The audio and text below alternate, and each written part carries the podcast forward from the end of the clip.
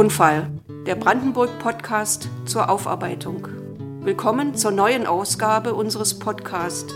Mein Name ist Maria Noke. Ich bin Aufarbeitungsbeauftragte des Landes Brandenburg und ich freue mich über Ihr Interesse an unserer Arbeit und an unseren Themen. Hören Sie heute das DDR-Grenzregime und der Mauerbau 1961. Der Bau der Berliner Mauer vor 60 Jahren zählt zu den wichtigsten Zäsuren in der Geschichte des geteilten Deutschlands nach 1945. Damit wurde endgültig ein ganzes Land und eine Nation getrennt. Die SED errichtete ein hermetisches, tödliches Grenzregime nach Westdeutschland und nach Westberlin, das bis 1989 viele Menschenleben kostete. Die Mauer zwischen den beiden Teilen Berlins wurde dabei zum bekanntesten Symbol des Kalten Kriegs. Doch auch um Westberlin herum herrschte eine strenge Grenzsicherung, von der wir bisher aber noch nicht viel wissen. Darüber möchte ich heute mehr erfahren von dem Historiker Rainer Potratz, der zurzeit ein Buch über das DDR-Grenzregime im ehemaligen Bezirk Potsdam schreibt und Spezialist ist für die Geschichte der Ost-West-Grenze. Mein Name ist Peter Ulrich Weiß.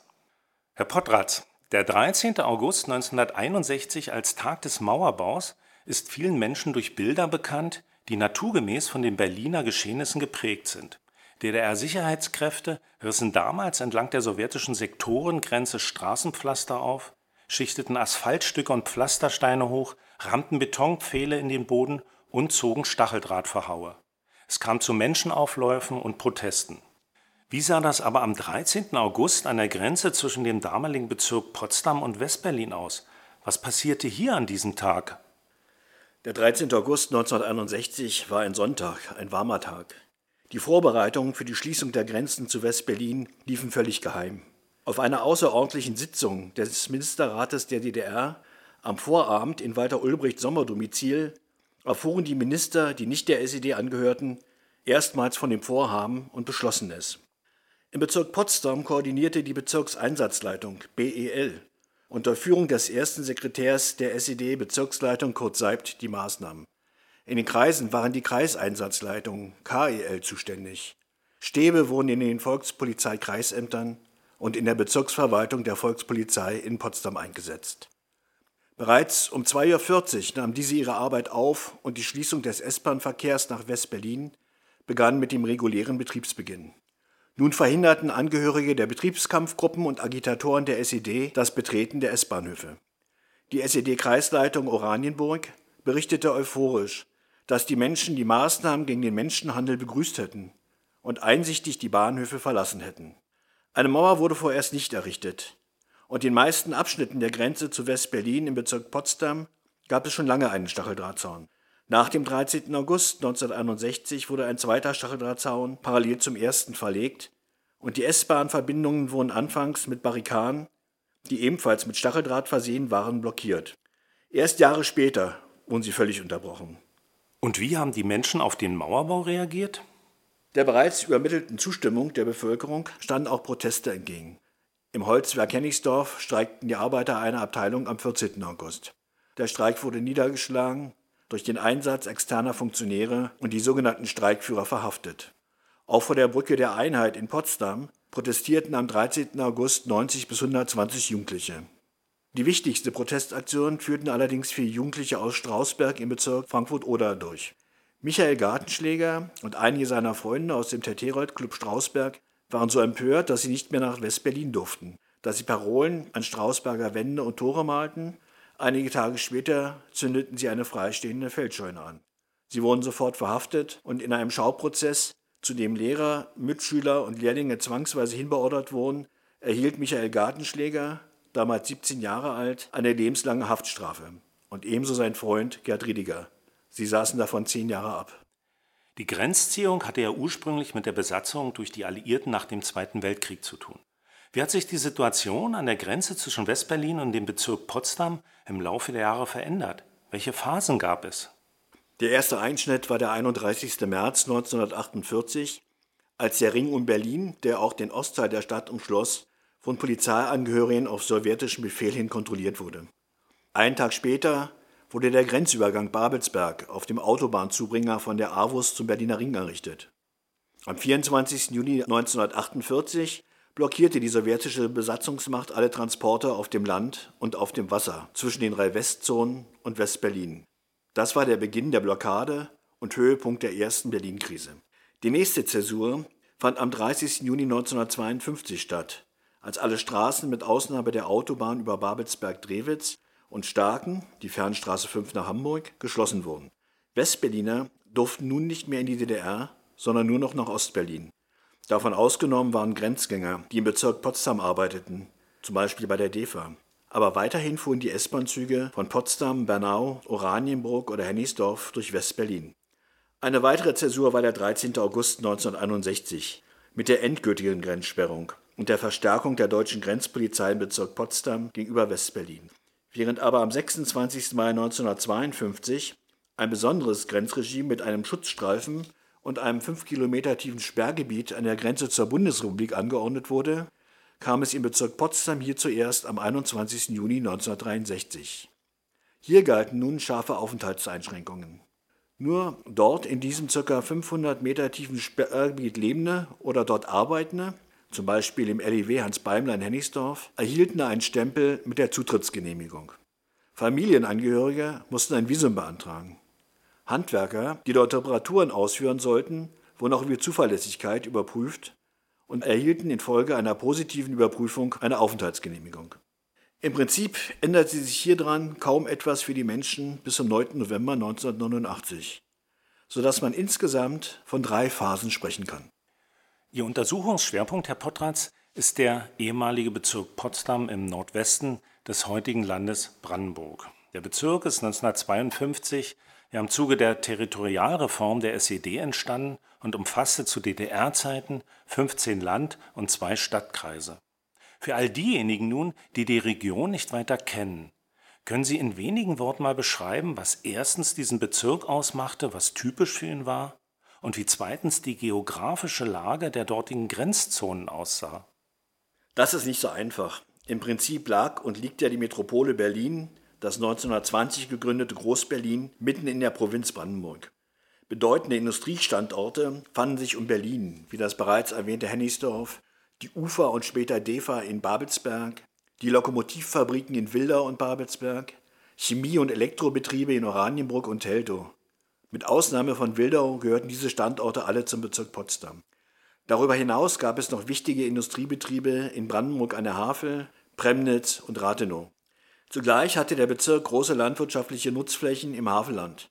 Größere von der Landwirtschaft geprägte Landkreise wie die Prignitz, die Uckermark oder das Oderbruch, die auch zum Land Brandenburg gehörten, kamen nun in andere Bezirke wie Schwerin, Neubrandenburg oder Frankfurt. Die Grenze des Bezirks Potsdam zu West-Berlin hatte eine Länge von 114 Kilometern. 1988 lebten im Grenzgebiet 5648 Bürgerinnen und Bürger davon in Potsdam-Stadt 1575, Potsdam-Land 1650, Oranienburg 1675, Nauen 401, Königs Wusterhausen 194, Zossen 93. Die Grenze verlief durch Wälder, Gewässer und am Rand von Ortschaften, wo vor dem 13. August 1961 die Straßenkante die Grenze bildete, vergleichbar mit einigen Teilen Berlins.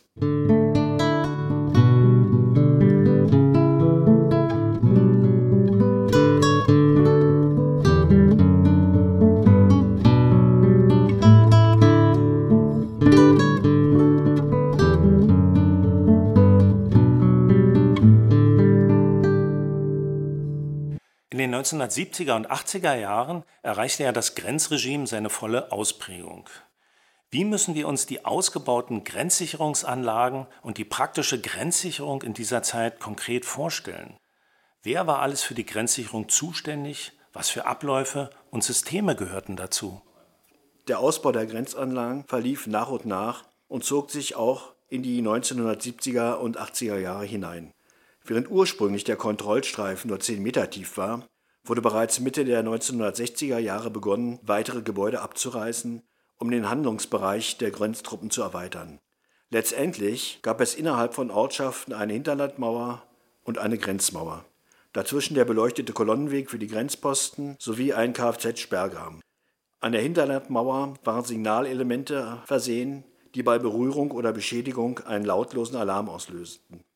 In Waldgebieten und an den Ufern befanden sich entsprechende Streckmetallzäune, wobei der hintere Zaun mit Signaldrähten versehen war. In einigen Abschnitten wurden auch Hunde eingesetzt. Den Grenzstreifen kontrollierten die Grenztruppen. Davor wachte die Volkspolizei und das MFS, die Stadtsicherheit, war überall. Unterschied sich die Grenzsicherung zu Westberlin von der Grenzsicherung an der innerdeutschen Grenze zur Bundesrepublik? Ja, das kann man sagen. Das Sperrgebiet an der innerdeutschen Grenze wurde im Mai 1952 geschaffen und war bis 1972 über fünf Kilometer tief. 1972 wurde es aus ökonomischen Gründen verkleinert. Der Handlungsbereich der Grenztruppen war tiefer und seit 1961 waren auf einigen Abschnitten Bohnminen verlegt und ab Beginn der 1970er Jahre Splitterminen am äußersten Grenzzaun. All dies gab es im Bezirk Potsdam nicht. Auch die deutsche Grenzpolizei wurde erst 1963 in Berlin und Potsdam dem Ministerium für nationale Verteidigung als Kommando Grenze und später Grenztruppen der DDR unterstellt, was an den anderen Grenzen bereits im September 1961 erfolgt war. So eine Grenze ist ja auch ein Wirtschaftsfaktor. Was kostete den Staat eigentlich seine Grenzanlagen und sein Grenzregime pro Jahr? Das kann ich nicht beantworten. Aber es gab unterschiedliche Kostenfaktoren. Die für die Grenztruppen und deren Ausrüstung und Unterkünfte, jene für Zoll und Staatssicherheit. Dazu zusätzlich die Kosten der Bezirke, Kreise und Kommunen. Im Rahmen der Fünfjahrespläne stellte das Grenzkommando Mitte Forderungen auf, die von den Bezirken zu liefern waren. Für 1976 bis 1980 hatte der Bezirk Potsdam Leistungen in Höhe von 4,15 Millionen Mark aufzubringen. Was bedeutete diese Grenze, dieses quasi barbarische Bauwerk für das Leben der normalen Menschen bzw. für den Alltag all derjenigen, die in unmittelbarer Nähe zur Grenze wohnten? Der Mauerbau war ein Einschnitt. Bereits ab dem 25. August 1961 wurden Bewohner der Grenzorte, die als politisch unzuverlässig galten, nach der Verordnung über Aufenthaltsbeschränkungen aus der Heimat zwangsausgesiedelt. Das waren im Bezirk Potsdam bis zum 3. November 1961 knapp 100. Mit der Grenzordnung vom 21. Juni 1963 wurden erneut alle Bewohnerinnen und Bewohner des Grenzgebietes überprüft und einige zwangsumgesiedelt. Die Zugangsbeschränkungen erschwerten den Kontakt zu den außerhalb des Grenzgebietes lebenden Nachbarn und Freunden. Nur nahe Verwandte durften auf Antrag eingeladen werden. Darüber entschied die Abteilung Inneres. Da nur ausgesuchte Personen in das Sperrgebiet durften, war die Versorgung mit frischen Lebensmitteln und Handwerkerleistungen problematisch. Nur überprüfte Handwerker und Lieferwagenfahrer durften die dortige Bevölkerung versorgen. Eine wichtige zeitgeschichtliche Gruppe für die Grenzgeschichte waren die sogenannten Grenzgänger. Was waren das für Leute? Ja, das ist eine vernachlässigte Gruppe der Zeitgeschichte. Nur eine Dissertation hat sich intensiv mit diesem Thema beschäftigt und da standen die Ostberliner im Zentrum. Berlin und sein Umland hatten ein hervorragendes öffentliches Nahverkehrssystem vor dem Zweiten Weltkrieg. Dies ermöglichte den Bürgerinnen und Bürgern, nicht unmittelbar in der Nähe der Wohnstätte eine Arbeit aufzunehmen, sondern diese konnte in einem anderen Bezirk liegen oder aber man pendelte aus Brandenburg nach Berlin. Diese Freizügigkeit wurde von den vier Alliierten nach dem Krieg garantiert. Das erste Problem entstand, als es in West-Berlin seit Sommer 1948 die Westmark gab und in RSBZ und Ostberlin die Ostmark. Doch dieses Problem konnte durch Ausgleichskassen gelöst werden. Die Wirtschaft Westberlins kam nur schleppend voran. Die alten Geschäftsbeziehungen waren durch die Teilung unterbrochen und neue Verbindungen nach Westdeutschland mussten aufgebaut werden. Zudem hatten fast alle großen Berliner Betriebe ihre Firmensitze in die Bundesrepublik verlegt. Es gab eine hohe Arbeitslosigkeit in der ersten Hälfte der 1950er Jahre in Westberlin, sodass die Zahl der Westgrenzgänger also Brandenburger und Ostberlin, die in Westberlin arbeiteten, stark zurückgegangen war. 1952 mussten sich alle Westgrenzgänger in Ostberlin und dem Bezirk Potsdam registrieren lassen, durften dann aber weiterhin ihrer Arbeit in Westberlin nachgehen. Wie ist die SED mit den Grenzgängern und der sogenannten Grenzgängerproblematik umgegangen? In der zweiten Hälfte der 1950er Jahre zog die wirtschaftliche Entwicklung in Westberlin stark an und am Ende gab es nur eine geringe Arbeitslosenquote. Zugleich erstarkte die Westmark und in Westberlin erhielt man für eine Westmark vier bis fünf Ostmark. Zudem war das Warenangebot in Westberlin größer, aber die Grundnahrungsmittel, Miete und Energie waren in der DDR sehr preiswert. Damit wurde es für Brandenburger und Ostberliner lukrativ, in Westberlin zu arbeiten, sodass die Zahl der Westgrenzgänger vor dem Mauerbau auf über 60.000 gestiegen war. Dies wurde für die DDR zu einem Problem. Einerseits fehlten ihnen zunehmend Arbeitskräfte. Andererseits hatten die Westgrenzgänger, von denen knapp 10.000 im Westberliner Umland lebten, Westgeld und viel aus ostdeutscher Sicht illegales Ostgeld. Sie konnten sich also in Westberlin kaufen, was es in der DDR nicht gab. Deshalb begann die SED intensive Kampagnen gegen die Grenzgänger, wo auch versucht wurde, den Neid der Nachbarn anzustacheln. Im Bezirk Potsdam wurden in den Kreisen eigene Komitees unter Führung der SED geschaffen, die die Grenzgänger zur Arbeitsaufnahme in der DDR bewegen sollten. In einigen Fällen wurde auch mit der Zwangsaussiedlung gedroht. Das Ergebnis war nüchtern. Der stärkere Druck führte zur Flucht nach Westberlin. 1961 begann eine neue Kampagne gegen die Westgrenzgänger. Und zu Beginn des August 1961 beschloss der Rat des Bezirkes Potsdam, dass alle Grenzgänger Miete und Energie in Westmark zu bezahlen hatten. Doch hierzu kam es nicht mehr. Am 13. August 1961 durfte niemand mehr in West-Berlin arbeiten, mit Ausnahme weniger Mitarbeiter der Deutschen Reichsbahn, die ja den Bahnverkehr in West-Berlin durchführte. Welche Folgen hatte der Mauerbau nun konkret für die Grenzgänger? Die Westgrenzgänger mussten sich nach dem 13. August 1961 registrieren lassen und eine ihnen zugewiesene Arbeit annehmen. Mit der Verordnung über Aufenthaltsbeschränkungen vom 24. August 1961 konnten sie zur Arbeitslagerhaft verurteilt werden und anschließend zwangsausgesiedelt, wenn sie sich der Registrierung verweigerten.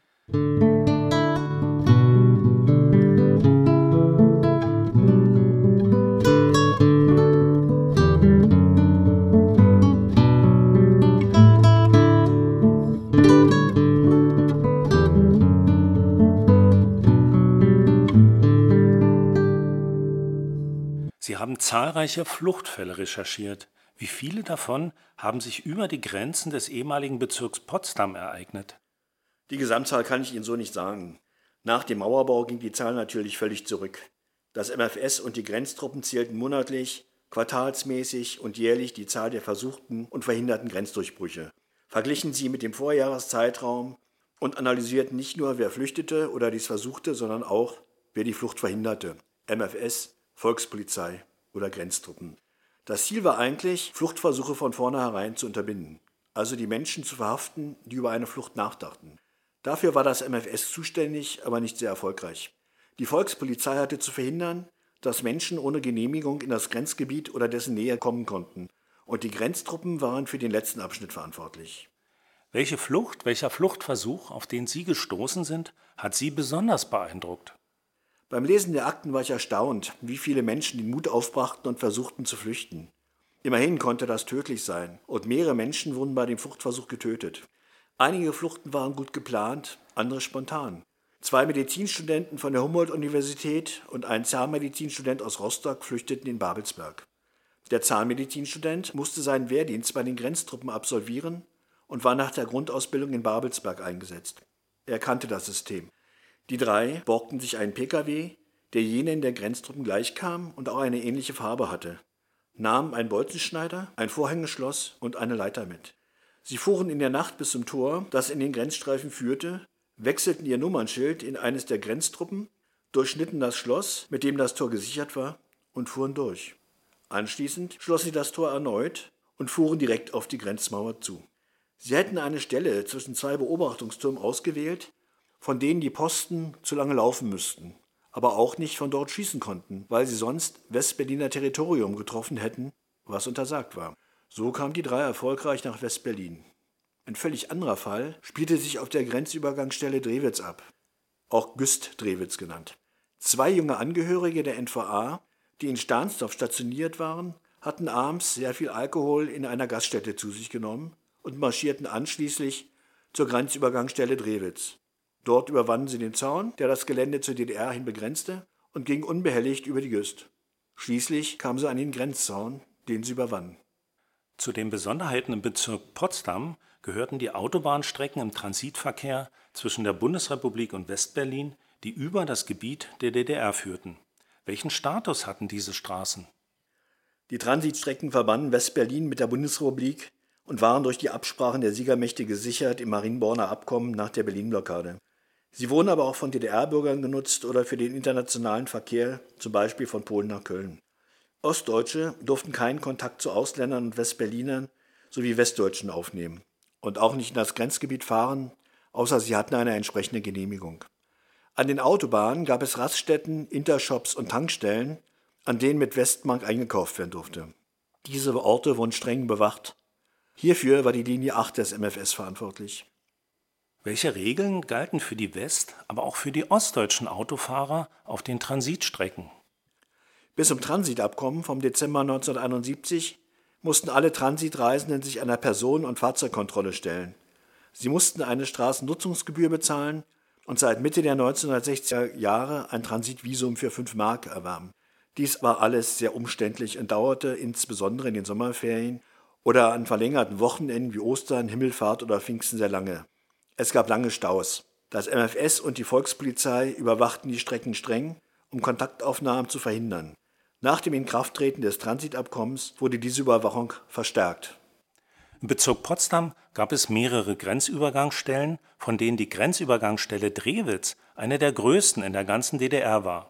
Ich habe gelesen, dass dort hunderte Grenzsoldaten, Angehörige der Passkontrolleinheiten, der Staatssicherheit und der Zollverwaltung gearbeitet haben sollen. Was haben die dort alles gemacht und worin bestand die Bedeutung von Drewitz? Drewitz war der zentrale Grenzübergang für alle Westalliierten und alle, die zwischen West-Berlin, Bayern, Hessen und Niedersachsen reisen wollten. Ursprünglich war es ein Provisorium auf dem Autobahnzubringer von der AWO zum Berliner Autobahnring. Dann wuchs er in die Länge, bestand aus Baracken und befand sich an einer Brücke über dem Teltowkanal. Mit der Zunahme des Kraftverkehrs reichte er nicht mehr aus. Einerseits bildeten sich lange Warteschlangen tief nach West-Berlin rein, andererseits war er auch für die Grenztruppen etwas unübersichtlich. Deshalb beschloss die Regierung der DDR eine neue Grenzübergangsstelle an einer anderen Stelle und einer Verlegung der Autobahn. Am 5. Oktober 1969 eröffnete der Verkehrsminister der DDR die neue Grenzübergangsstelle Drewitz bei Kleinmachnow. Sie war riesig. Mit dem Inkrafttreten des Transitabkommens 1972 wurde die Reise im Transit leichter. Nun mussten keine Gebühren mehr individuell bezahlt werden. Dies erledigte die Bundesregierung. Und es gab nur noch Personenkontrollen, die seit Mitte der 1960er Jahre Angehörige des MFS in Uniform der Grenztruppen der DDR durchführten. Sie stellten jedem Reisenden ein Transitvisum aus, dessen Durchschlag sie behielten. In Fahndungskarteien überprüften sie jeden Reisenden. Der Zoll beäugte die Fahrzeuge nur von außen. Haben im Laufe der Jahre viele Menschen versucht, Ostdeutsche in ihren Autos zu verstecken, um sie so in den Westen zu bringen? Nicht wenige dachten so, Freunden, Bekannten oder Dritten bei der Flucht aus der DDR helfen zu können, indem sie diese unterwegs aufnahmen und im Kofferraum versteckten. Sicher gelang auf diesem Weg vielen die Flucht, aber sicher viel mehr wurden an den Grenzübergangsstellen verhaftet. Zu oft unterschätzten die Fluchthelfer die Überwachung der Transitstrecken. In den Unterlagen des MFS finden sich zahlreiche Akten, die die Festnahmen dokumentieren. In vielen waren nur die Fotografien der beteiligten Personen neben dem Auto und im geöffneten Kofferraum zu sehen. Nicht selten hatte das MFS die Aufnahme der Person bereits entdeckt und dem operativen Leitzentrum einer Grenzübergangsstelle Drewitz mitgeteilt. Dort wurde das Fahrzeug aus der Spur gewunken und der Fahrer musste es in eine Kontrollgarage fahren. Mit Messgeräten oder Hunden inspizierten die MFS-Mitarbeiter das Fahrzeug. Wenn so der Verdacht bestätigt wurde, musste der Fahrer den Kofferraum öffnen. Nach der Fotodokumentation wurden die Personen voneinander getrennt und in die Bezirksverwaltung des MFS bzw. die Untersuchungshaftanstalt in der Potsdamer Lindenstraße transportiert. Die Strafen für die Fluchthelfer aus dem Westen waren zumeist höher als die Urteile gegen die DDR-Bürger.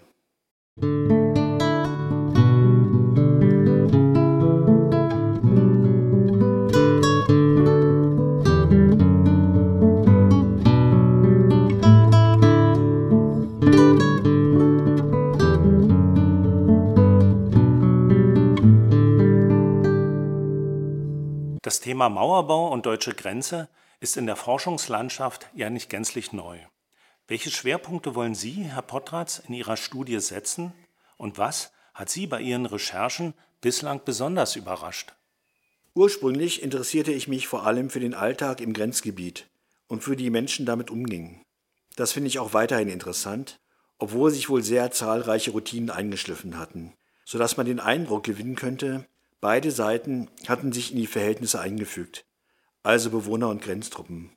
Besonders überrascht hat mich der riesige Aufwand des Staates und seiner Repressionsapparate in diesem Streifen. Das Grenzgebiet im Bezirk Potsdam war viel kleiner als an der innerdeutschen Grenze. Aber es reichte bis unmittelbar an die Siedlungen Westberlins wie das Falkenhagener Feld in Spandau oder die Gropius-Siedlung in Neukölln. Und das war völlig anders als an der innerdeutschen Grenze. Es ist ja wiederholt die These vorgebracht worden, dass der Mauerbau trotz des Leids für die Menschen und trotz des Imageverlustes für die DDR das Land und sein System stabilisiert hätte. Mit dem Stopp der Abwanderung von Fachkräften hätte sich die Wirtschaft, aber auch die Gesellschaft als sozialistisches Gemeinwesen konsolidiert, wird argumentiert. Und es sei sogar zu einer Art Aufschwung gekommen. Wie bewerten Sie dies mit Blick auf die 60er Jahre? Ist da etwas dran oder gehört das, wenn man sich die Gesamtentwicklung anschaut, letztlich zu den Mythen der DDR-Geschichte? Inzwischen würde ich diese These nicht mehr teilen. Zweifelsohne scheinen vor allem mit der sozialistischen Idee sympathisierende Intellektuelle und Kulturschaffende die Hoffnung gehabt zu haben, dass nach der Grenzschließung die repressiven Seiten des Systems etwas zurückgefahren wären und stärker schöpferische Handlungen möglich sein würden. Man muss aber wissen, dass nach dem Mauerbau über 18.000 Menschen aus politischen Gründen in der DDR zu Haftstrafen verurteilt worden waren. Die Gefängnisse waren überfüllt und über 3.200 Menschen an der innerdeutschen Grenze und aus den Grenzkreisen im Bezirk Potsdam wurden in das Innere der DDR zwangsumgesiedelt.